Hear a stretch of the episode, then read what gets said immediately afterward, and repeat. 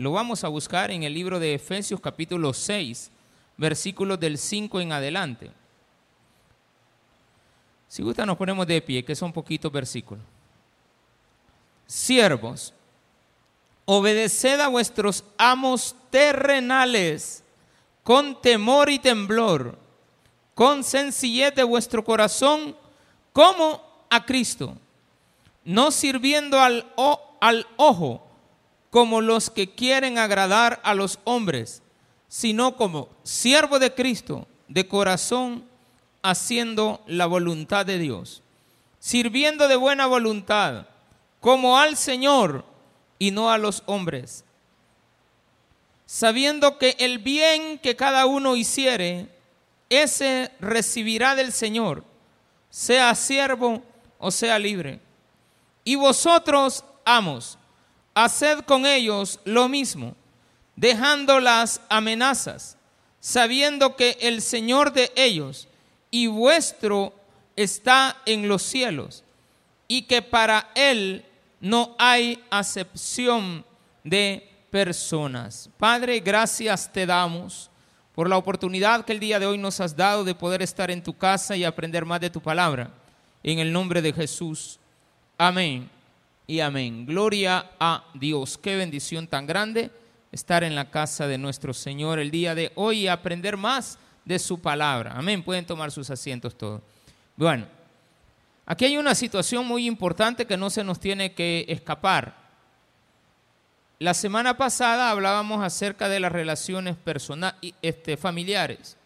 Bueno, la semana antepasada. Este, y les decía que estos temas están entrelazados los del versículo 1 hasta el versículo 9. Y es menester darnos cuenta de que aquí hay un tema que es muy, pero muy sutil que lo tomemos en cuenta. Casi todo en la vida, equivocadamente, la gente cree que las relaciones laborales tienen un principio económico. La Biblia nos enseña que no es un principio económico el que debe de regir las relaciones laborales. No está basado en el pago. Jamás. No nos podemos mover por lo que recibimos económicamente. Ni tampoco los amos deben de creer que con el dinero usted va a tener contento al empleado. Alegra mucho, ¿de acuerdo?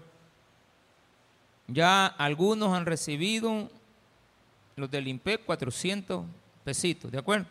Y si usted tenía una pensión de mil, le aumentaron el 30, 1300. Si tenía de 2000, 2600. Si tenía de 3000, hasta ahí se lo dejaron, ¿de acuerdo? Si tenía 8000, algunos diputados, no sé, nunca habían pero estaban recibiendo del amo bien contentos, pero no les da felicidad. Porque el dinero no es la felicidad. Jamás. Entonces las relaciones nunca son laborales. Eh, las, las, relaciones laborales nunca están basadas en el dinero ni en la economía, si en la pobreza o no la pobreza la riqueza. Están basadas en el temor a Dios. Cuando usted hace, ojo en esto, muchas veces la gente cree que solamente en la iglesia hay que trabajarle a Dios. Es que yo lo estoy haciendo en la iglesia por Dios. Es que lo que le vamos a hacer a la iglesia tiene que ser lo mejor, pastor, porque es para la iglesia. Para la iglesia lo mejor. Momento, usted está totalmente equivocado. Aquí dice, siervos, obedecer a vuestros amos terrenales, con temor y temblor. El temor y el temblor son diferentes. El temblor viene causado por el terror. El terrorismo causa temblor y solamente se puede quitar el temblor cuando quitamos lo que lo ocasiona, en este caso un acto de terror, usted oye eh, un, retumbo, una, un terremoto, Entonces usted sabe que eso es algo terrorífico. Y de repente la persona tiene problemas de nervio y no se puede calmar hasta que la situación que la originó cambie. Un asalto, una persona le da temblor, pero no temor. El problema es llegar al temblor y después del temblor al temor. Entonces la Biblia nos enseña eso, que tenemos que tener identificado que en la vida tenemos que servirle a la gente. Por lo tanto, lo que está diciendo acá es de que usted no le trabaja, más adelante dice no sirviendo al ojo del amo. No porque Dios, porque alguien lo va a ver, Ah, mientras me ve el, jefe estoy barriendo, estoy haciendo las cosas. Pero cuando él ya no está, pues guardo la escoba y saco el café otra vez. Pero Dios lo está viendo. Quiere decir que no es una relación laboral, es una relación espiritual. Porque Dios te mira. Si el jefe no te ve, Dios te ve. Que en tu trabajo eres alguien que se aprovecha y aquí a la iglesia vienes a mostrar ínfulas de grandeza y de servicio y de amor a la obra, cuando incluso en la iglesia no hacemos bien las cosas. Esta semana he estado haciendo un check de todo lo que hay en la iglesia, rótulos, bueno, me faltan rótulos, eh, las sillas esta semana, pero ya hay, hay, varias áreas que ya las, ya las inventaríamos es sano inventariarlo por cualquier cosa. Entonces hasta los ventiladores, pero hay cositas mínimas que eso me ha permitido ahora andar buscando los detalles. Y entre los detalles he encontrado muchos switch que están flojos. lo primero es cambiarlos. Bueno, buscar los recursos, ¿va? Que Dios nos provea para los recursos, para poderlos cambiar. Y que una vez los cambiemos, lo hagamos con mucha dedicación. No, es que hay que caer de todos modos. No, tiene que ser con amor. Todo lo que hagamos tiene que hacer con mucha dedicación. En el trabajo, mucho más. En el trabajo usted tiene que hacer las cosas bien hechas. Que ya me voy porque hay que quede. Ya ni voy a trabajar aquí. ¿Cuál? Porque hay gente que cuando ya van a jubilarla, o se va a jubilar, ya no quieren hacer bien su trabajo. Hay jóvenes que ya tienen otro empleo, ya les vale.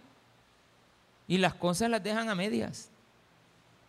Ahora me gustó un muchacho que le digo, mira, necesito que me arregles la puerta aquí del baño. Y la quitó, estaba bien, pero ya cuando la trajo, quizás por la humedad o cualquier cosa, le ha crecido un milímetro. Pastor, fíjate que topa aquí, me Yo le quería pedir permiso si le hago un debaste, no sé qué idea usted me da. No, le digo, mejor quitarla de la, de la bisagra y en la bisagra rasparle ese 2, 3 milímetros y ahí te va a llegar y va a subir, ahí no va a quedar bien, no hay problema. Y mire, me dice que tiene este otro puntito, ay, qué bonito. Este puntito se me acaba de manchar, lo voy a volver a, a retocar, ay, qué bueno. ¿Para quién está trabajando? No, no es ni de la iglesia. Es alguien que he contratado de afuera porque sabe de carpintería. Pero lo hace bien. ¿Para quién lo está haciendo? Porque él quiere sentirse bien. Porque no hay nada mejor que te sientas bien con lo que has hecho. Porque tú sabes que si nadie te vio, Dios sí te vio. Y tú tienes que estar en paz con Dios. Esas son las verdaderas relaciones laborales. Las relaciones laborales no están basadas en un contrato que, nos, que firmamos y nos van a pagar por un servicio. ¿Cuántas veces la gente firma contratos para hacer un trabajo y al final los resultados son desastrosos? Y ahí vienen las demandas de aquel que te hizo firmar porque no le hiciste bien las cosas y empiezan a las grandes construcciones, las carreteras, las alcaldías de repente hacen contratos con empresas que son chabeleadas y medio le tiran un poquito de asfalto a las cosas, mal hecho. ¿Para qué? Solo para que la gente lo viera, para una foto, pero no sirve después el trabajo. Eso se da mucho en, la, en las construcciones.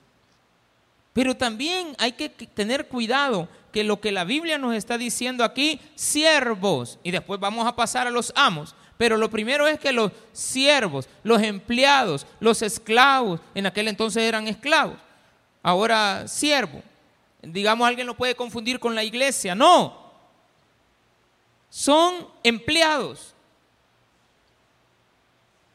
Entonces aquí debería estar ya contemporáneamente diciéndole, empleados, obedezcan a sus empleadores, a sus amos.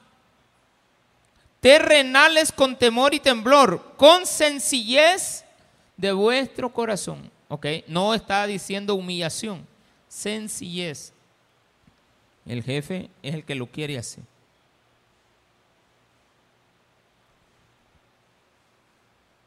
Le decía un día de estos a, algunos hermanos que estábamos reunidos aquí, cuando uno a veces se inventa algo para darle empleo a alguien, imaginémonos, me voy a inventar algo ahorita. Está en esto, este, esta, este paral. Y alguien no tiene trabajo y yo tengo los recursos, pero no le quiero regalar el dinero, sino que se lo gane porque él ha venido a pedir un trabajo. Entonces vengo yo como empleador, como empleador, le digo, quiero que me lo despintes. Y lo despinta.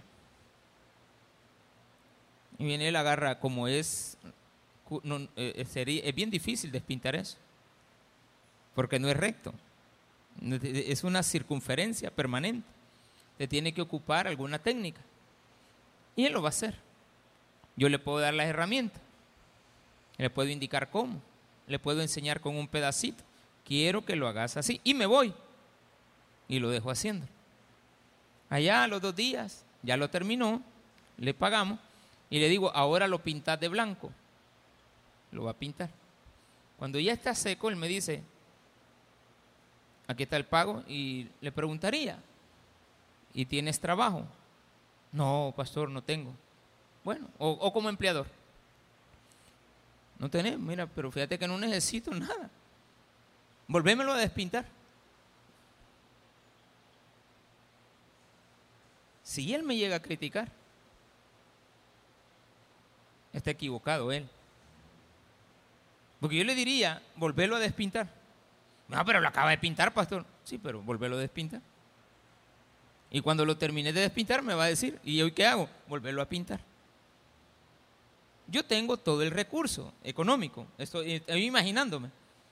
Que yo fuera, digamos, alguien que tiene todo el dinero, no le hace falta, pero le quiero ayudar a alguien, lo haría. Pero la persona a la cuarta, quinta vez que le diga que lo esté despintando y pintando, me va a tomar por loco, me va a tomar aquí, va a estar hablando de mí, va a estar hablando que yo a ver qué soy, que no sé qué, que a ver qué me creo, que lo mismo lo tengo haciendo. Sería un mal, él, un mal siervo. Pero si al contrario dice, oh chica, este patrón no, no tiene necesidad de darme trabajo, pero sí ha inventado uno para que yo tenga trabajo.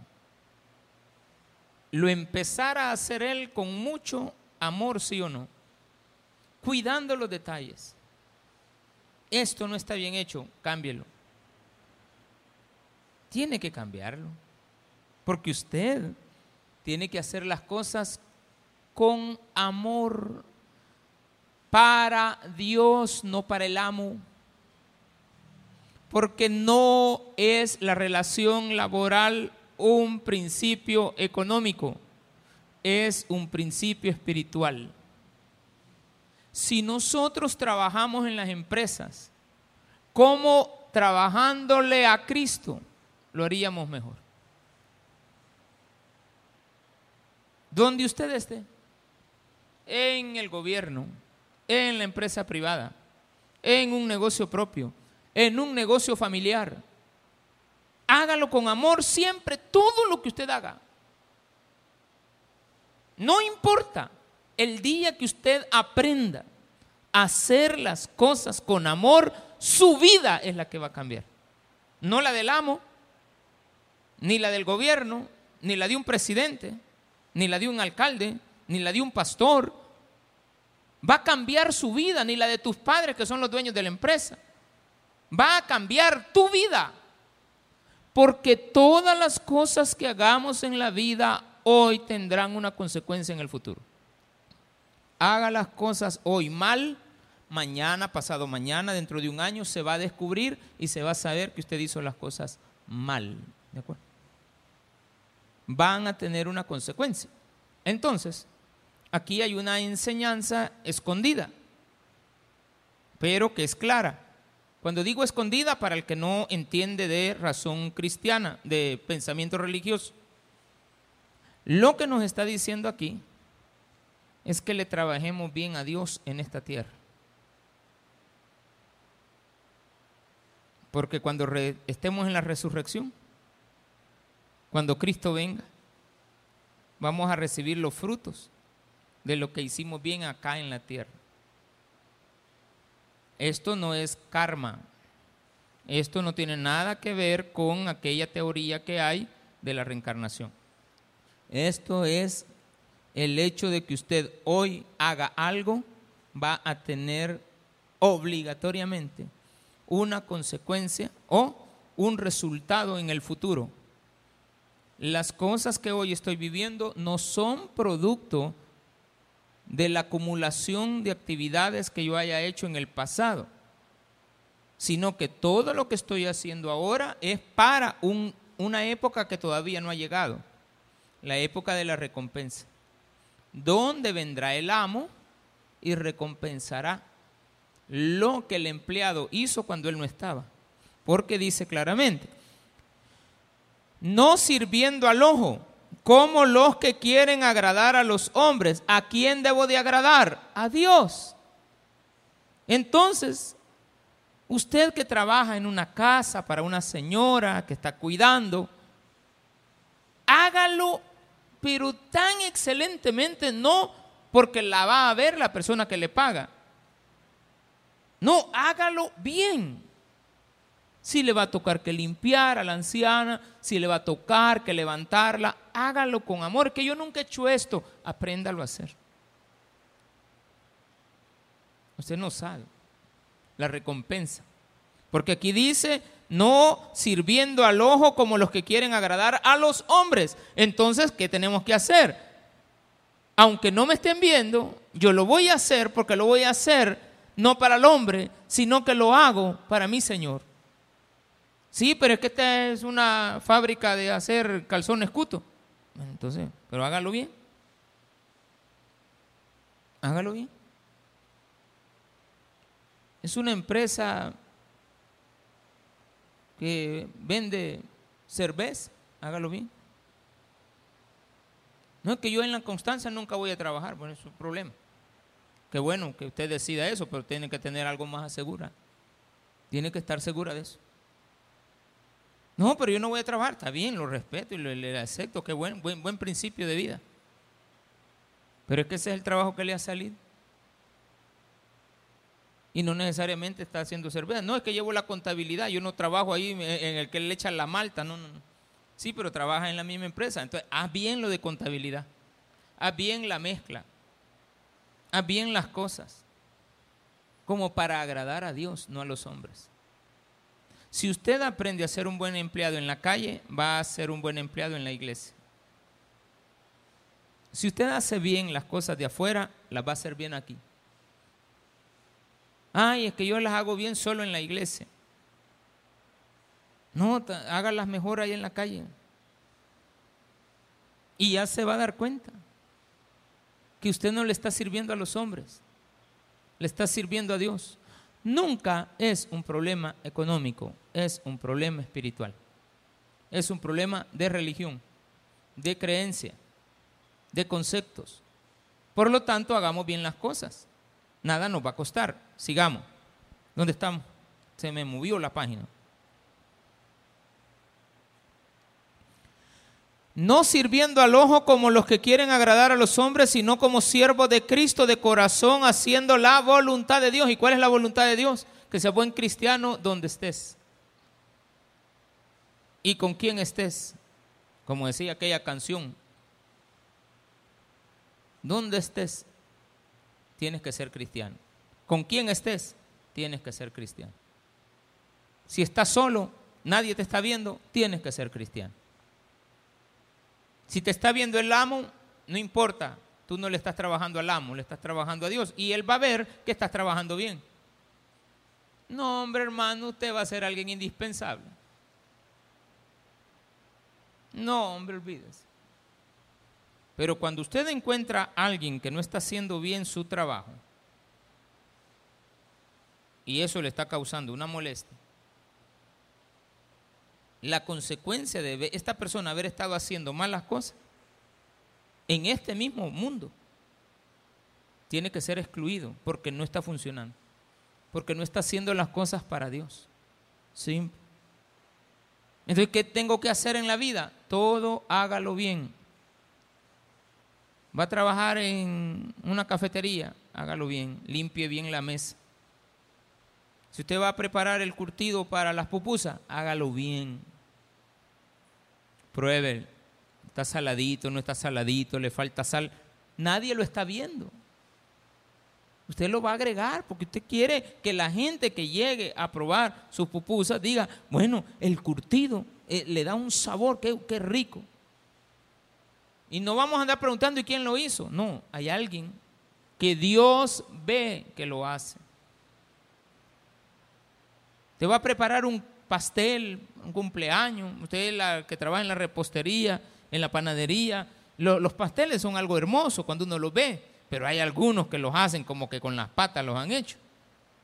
Pero aquel, aquella delicadeza, ¡ey, qué bonito! Mire, puso, puso, puso las, qué sé yo, las, las fresas en su lugar y adornó y cortó los pedacitos de, de, uva y lo hizo perfecto y todo. Que, no, pero eh, ponérselos ahí donde caigan. No.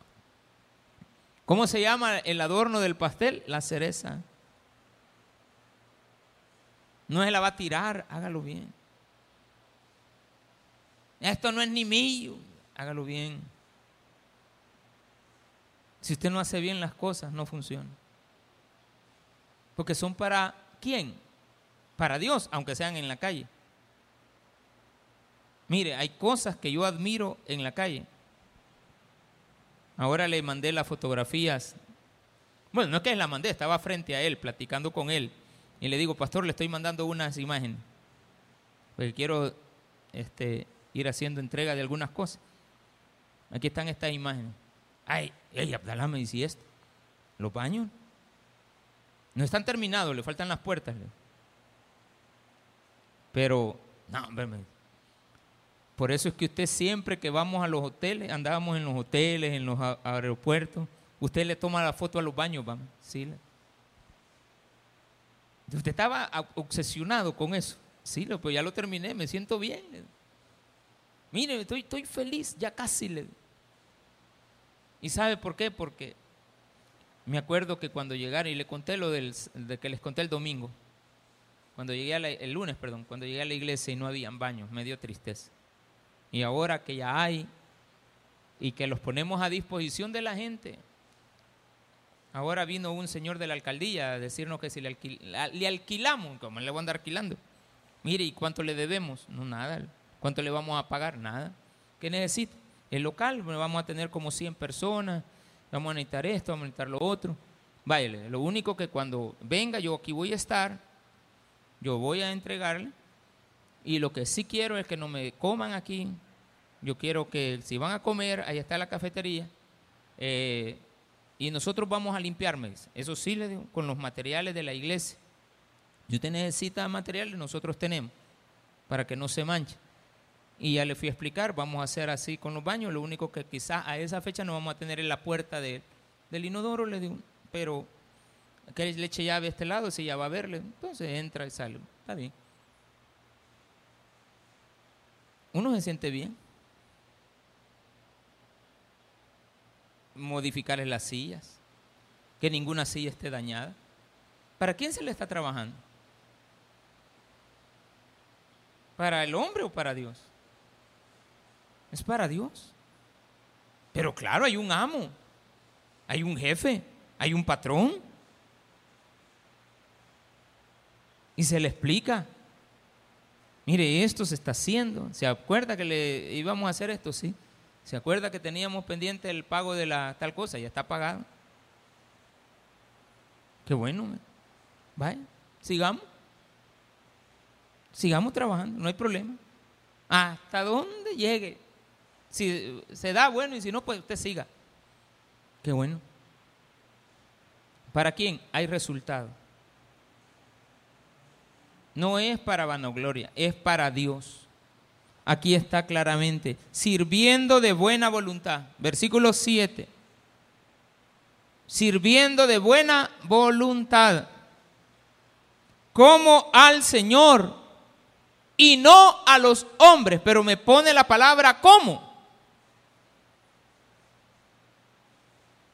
Porque ningún servidor le tiene que estar sirviendo aquí al pastor, pero tiene que servirle como para el Señor. Y cuando usted lo haga para el Señor, me va a tratar bien a mí. Estamos hablando del ámbito eclesiástico. Porque usted va a hacer bien las cosas. Y cuando el pastor venga y la vea, oh, qué, qué bueno, excelente. Ahora entré temprano y le digo al hermano que está haciendo limpieza, este, veo que aquí hay agua. Le, sí, sí, pastor, yo, ya lo voy a, lo que pasa es que no se ha terminado de secar. Sí, no vaya a ser que alguien se deslice. Y, pero en menos de 30 segundos, pum, ya estaba seco. ¡Ey, qué bueno! Claro, cuando yo entré, entré imprudentemente, eh, no tenía que haber entrado tan rápido porque estaba ocupado. Pero a mí me urgía también este, solventar la situación de, ver cómo se va a hacer esto para el sábado. Pero me agrada cuando alguien lo hace. Ah, no, ya es. Ahora el amo es otro. No. Usted no va a estar en una empresa y mañana le cambian al dueño. Usted va a seguir igual. Se murió el patrón y ahora va a ser el hijo. Y el hijo cuando vea, bueno, quiero ver, quiero ver qué es lo que se ha hecho. Va a preguntar y va a decir, bueno, sí está bien. Estas personas con las que él se puede trabajar tiene consecuencias. Y aquel muchacho, no, ese nunca ha dado ningún problema. Y aquel otro, ah, ese lo deja en medias, tirado todo. Tiene consecuencias. Cuidado, pero no llega hasta ahí. Le falta el amo, ¿de acuerdo? Sabiendo que el bien que cada uno hiciere, ese recibirá del Señor, sea siervo o sea libre. Consecuencias, lo que he venido diciendo tres veces ya con esta. Las consecuencias están en el versículo 8 lo que usted haga hoy aquí en la tierra va a tener una repercusión el día de la resurrección de los muertos. Porque usted le está sirviendo a Dios en esta tierra. Usted tiene que servirle a Dios y hágalo bien, porque Él, aunque usted diga que no lo ve, Él sí lo está viendo. Entonces es como un amo a quien no nos no vemos, pero nos mira. Es como lo que le pongan cámaras y usted está siendo controlado por una cámara. Yo ahorita estoy siendo controlado por aquella cámara que está enfrente de mí. En cuna hay otra cámara. En ofrenda hay otra cámara. Yo no tengo por qué estarla viendo tampoco. Ni voy a estar ahí pendiente a ver qué están haciendo los hermanos a mi espalda. No. Los resultados se ven con las actitudes. No se necesita. Escuela bíblica tiene sus cámaras, librería tiene su cámara. Lo único lugar donde no hay cámara aquí en los baños. Es el único lugar donde no hay.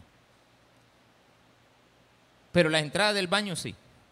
No vaya a ser que usted entre y no sea el que entró y se equivoque. Ahora sí ya pueden usar los de este lado. Lo único que no, este, las puertas eh, internas no están. Entonces échele llave por, por fuera. Sencillo. Pero ya están habilitados. ¿Cómo tiene que usarlos? Bien. ¿Lo va a dañar? No. ¿Va a dañar los chorros? No. ¿Va a dejar sucio? Tampoco. No se puede, porque es para el Señor. Es que nadie me va a ver. No, sé que nadie te va a ver. Eso es cierto, estás en tu lugar interno. Pues son los mejores lugares para demostrar nuestra honradez. Porque como ahí no hay cámara, no me voy a llevar todo el papel, va. Y voy a salir bien pupuzón de aquí atrás. Robándose el papel higiénico. Esa es quizás una de las bajezas más grandes que hay. Esa es peor que llevarse los bolígrafos del, del patrón. Sacar copias en el trabajo. Ah, o sea que no le pone tóner el dueño. No, en el trabajo le saco las copias y las traigo para la iglesia. Entonces a Dios le va a agradar que yo le robe al patrono porque le estoy trayendo a la iglesia para los niños de escuela bíblica unas figuritas que ellos van a pintar, pero te las robaste del otro lado. A Dios no le agrada eso. Los niños van a hacer bien su trabajo, con ellos no hay ningún problema, pero Dios te vio. Y dice, eso que estás haciendo, no te lo dices, ni, ni no, así como es para Dios, pues. Pero es un robo. Lo mismo ahí en los baños, que usted dañe algo que usted quiebre una escoba solo por quebrarla. Que por un accidente se le quebró, pues otro problema. Eso no es ningún problema.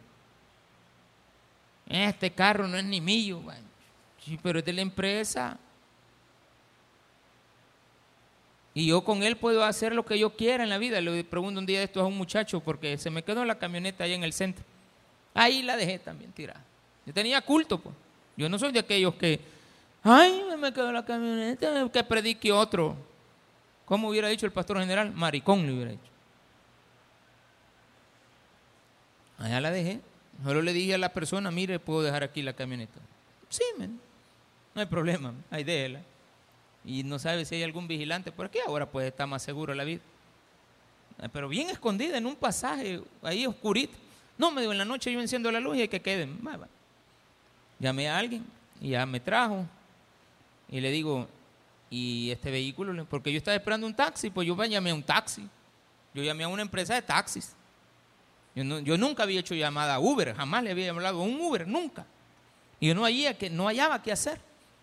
Allá me acordé que cuando tenía como seis años de edad, me acuerdo, ve, hay una empresa de taxis. Allá, yo tenía seis años cuando esa empresa la inauguraron. Y bien me acuerdo porque, porque fue una gran bulla de que había una nueva empresa de taxis que lo iban a traer y lo iban a dejar. Y yo nunca los había llamado. Sí, claro, he usado los taxis en un aeropuerto, pero yo llamar no. Y jamás les he dicho a mis hijas, mira, cómo se hace para llamar a un Uber? ustedes llámenlo. Pero yo sí lo quería hacer. Y ya llamé y, me contestaron. Yo puse a CAC ya, de RL. ¿Y dónde está? Me digo, en tal lugar. ¿Cuál es el logo del, yo, el óvalo, porque yo, yo en eso, ¿cuál es el óvalo del taxi que va a venir? No, me dijo, la persona le va a llamar a este número, sí. Y entonces ella me dijo, a este número, y, me, y, era el mío. Al ratito me estaba cayendo la llamada. Y yo volteando, y el taxi, no, el que, ¿usted qué color anda? Me dijo de, de gris, le digo, y estoy casi verde, de afligido, le digo que me van a secuestrar. Este, no, me digo, aquí estoy enfrente, me digo. El carrito rojo, le digo. Sí, es de polarizado, sí, me digo. Y ya lo abro, y oloroso, bien cuidado. Y le digo, me voy a ir atrás, le digo, pues sí, para sentirme así como especial yo, ¿verdad? De que, pues sí, va, tipo presidencial, ¿verdad? Que ustedes saben que los bajeritos vamos adelante y no, eh, te tienen que ir atrás. No, no, no, no, me dice, adelante. No, porque va mi esposa. No, así se va adelante. Y me dice, ¿a qué hora tiene el culto, pastor? Me, mm. Ay, este ya me puede. no, me que por la pinta. Me, y lo veo preocupado. Y como voy para el tabernáculo, de a popa, supongo que usted es el pastor y que está preocupado porque este Sí, le digo que me quedó el carro ahí, le digo, ay, que quede mañana que lo vengan a traer. Pero no, el mismo día fuimos ya como a las 11 de la noche a traer. Pero ya cuando llega aquí, le digo, ¿y este taxi? es de la empresa, o eso yo no es de la empresa. Y usted en la mañana, yo a las 3 comienzo. Y en la mañana se va en taxi. No, me. Yo lo guardo en la casa. Pero eso sí, me. El taxi tiene un control. Que si yo lo arranco, les aparece allá que lo he arrancado. Si yo lo muevo, les aparece que lo muevo. Y ellos nos han enseñado a nosotros las pantallas de todos los que abusan, llegan ni cuenta dan a para afuera. Falta de confianza. Usted cuando pierde la confianza del amo, la consecuencia es que no va a estar presente. Pierda la confianza de Dios y usted no va a estar en la resurrección. Trabájele a los hombres no para Dios y usted no va a estar en la resurrección. Ay, pastor, de, así se alcanza la salvación. No, esa es una de las demostraciones más claras que hay de que usted no es un cristiano. Un buen cristiano no le trabaja al ojo del amo.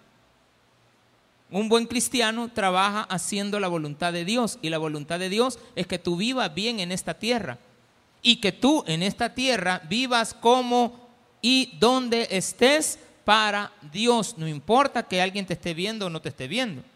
Entonces, por lo tanto, lo que usted haga hoy, lo que está aquí de mensaje, porque la Biblia es un mensaje cristocéntrico.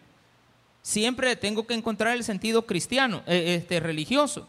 Y el sentido religioso es que si yo no hago la voluntad de Dios acá en la tierra, entonces no voy a estar allá, no voy a estar en la resurrección.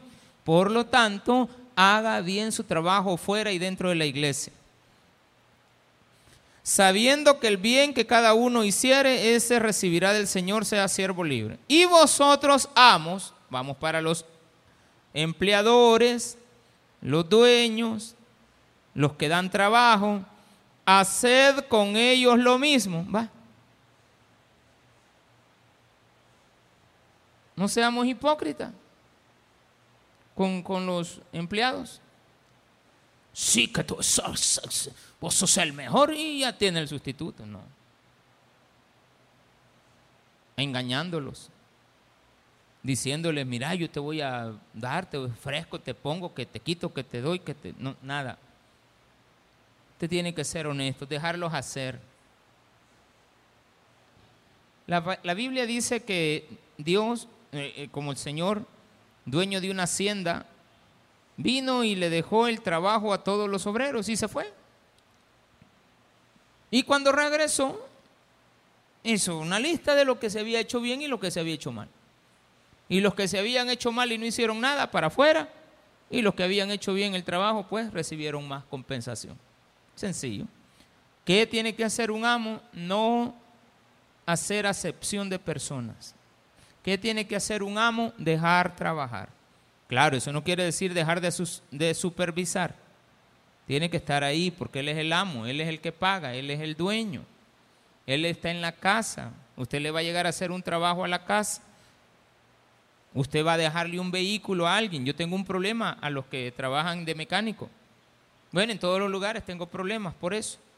Pero hay gente que me acepta tal cual soy. Hay cosas que no me meto porque no tengo nada que ver. Pero yo llego a un lugar de un taller, tal vez que no conozco, por una emergencia, yo estoy ahí viendo lo que le están haciendo. Ajá, vi que me anda calentando este radiador. Lo abre, quiero ver lo que está haciendo. No vaya a ser que me le quite el radiador y le ponga uno chiquito. No. Tiene que estar pendiente. Que, enséñeme lo que hizo. Ya le hice este cambio. Quiero ver las piezas. No, aquí están. No, no, yo no le estoy diciendo que me las dé, solo quiero ver la pieza que quitó. Y ya cuando me voy, ¿le, sirve para algo de chatarra? Sí, sí, déjela, eh, ya cambia la actitud. Sí, sí, sí, aquí déjela, no hay problema. Yo quiero ver la que le puso. Porque ya me han engañado. Ya me han dado gato por liebre y no me siento bien y me recuerdo quién fue el que lo hizo, jamás lo vuelvo a buscar en la vida. No, esa persona, y, yo ando en mi mente, no, ese, ese es cualquiera, ese no, con ese no voy a trabajar jamás. Porque no hizo bien su trabajo, porque me engañó, porque me dio algo que no era correcto. Veamos lo que sigue. Dejando las amenazas. Qué tremendo es cuando un jefe amenaza. Porque él siente que tiene el poder de poner y de quitar.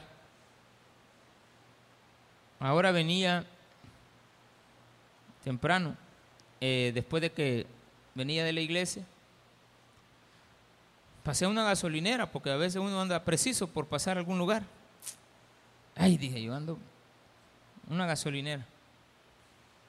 Y mi esposa me había hablado y me dice, Miranda, tráeme tal cosa, necesito este pancito. Ay, bueno, entonces me, me, desvié y agarré por el Boulevard Venezuela y dije yo, voy a ir por ahí, mi, mi, esposa sabe cuál es mi ruta. Y encontré una gasolinera ahí, pero yo andaba urgido y llego y me parqueo rápido y le digo al, al vigilante, ¿dónde está el baño? Ah, ahí me dijo, el que está puerta, puerta abierta afuera. Me. Entré. Cuando yo salí, no me lo van a creer. En esa gasolinera yo nunca me había vuelto a parquear porque hace como 20 años la parqueé 10 minutos y en menos de 10 minutos me habían asaltado. Me habían robado la casetera. Y hoy volví a parquearme ahí mismo. Bueno, pero estamos en otro tiempo y está un vigilante. Y cuando salgo del baño, vi la camioneta. Pero le había puesto un cartón a donde da el parabrisas. Un cartón al parabrisas. Para que no se me calentara. Y, yo buscando el carro, pero este, y sale el señor, ya, ya, ya se va, me, ya estuvo. Sí, ya le quitó el cartón y lo puso por ahí. No, hombre, dije yo. Este se ha ganado la propina. Y yo que me meto la mano a la bolsa, ¿y qué es lo que hace uno? ¿Buscar qué? ¿Qué busca? La cora. Madre, no hay cora, dije yo. Y, no hay de a uno tampoco indio. Guarde, dije. Ay, dije yo. Me tuvo que darle un billete. Y no era de a uno. Gracias, me dice. Y yo había oído una prédica del pastor Antier que decía, y en la gasolinera, ¿sos de los que das una cora? ¿O no le dejas el vuelto a la gente? Dije yo, bueno, él no lo hizo para que alguien le pagara. Yo creo que fue una bendición de Dios porque nunca me había parado, él estaba ahí en menos de un 30 segundos. Él se ganó algo. Y, y yo me sentí bien. Y ahora ya cambié monedas, ¿de acuerdo? Ya volví a agarrar cora y la voy a poner ahí. Dije, no vaya a ser. Que la próxima me vuelva a salir más caro todavía. No, hombre, uno se siente bien. ¡Ey, qué bueno! Dios. Y se los cuento no para vanagloria, sino que se los cuento porque el obrero es digno de su salario. Me encantó el detalle de él. Que me puso, nunca en una gasolinera, nadie me había puesto un cartón para que cuando yo me volviera a subir no estuviera caliente. ¡Ey, qué bueno! Ese muchacho, aquí lo ando en la mente. Capaz vuelvo a ir. ¿De acuerdo? Pero con coras. ¿De acuerdo? Démele un fuerte aplauso a nuestro Señor.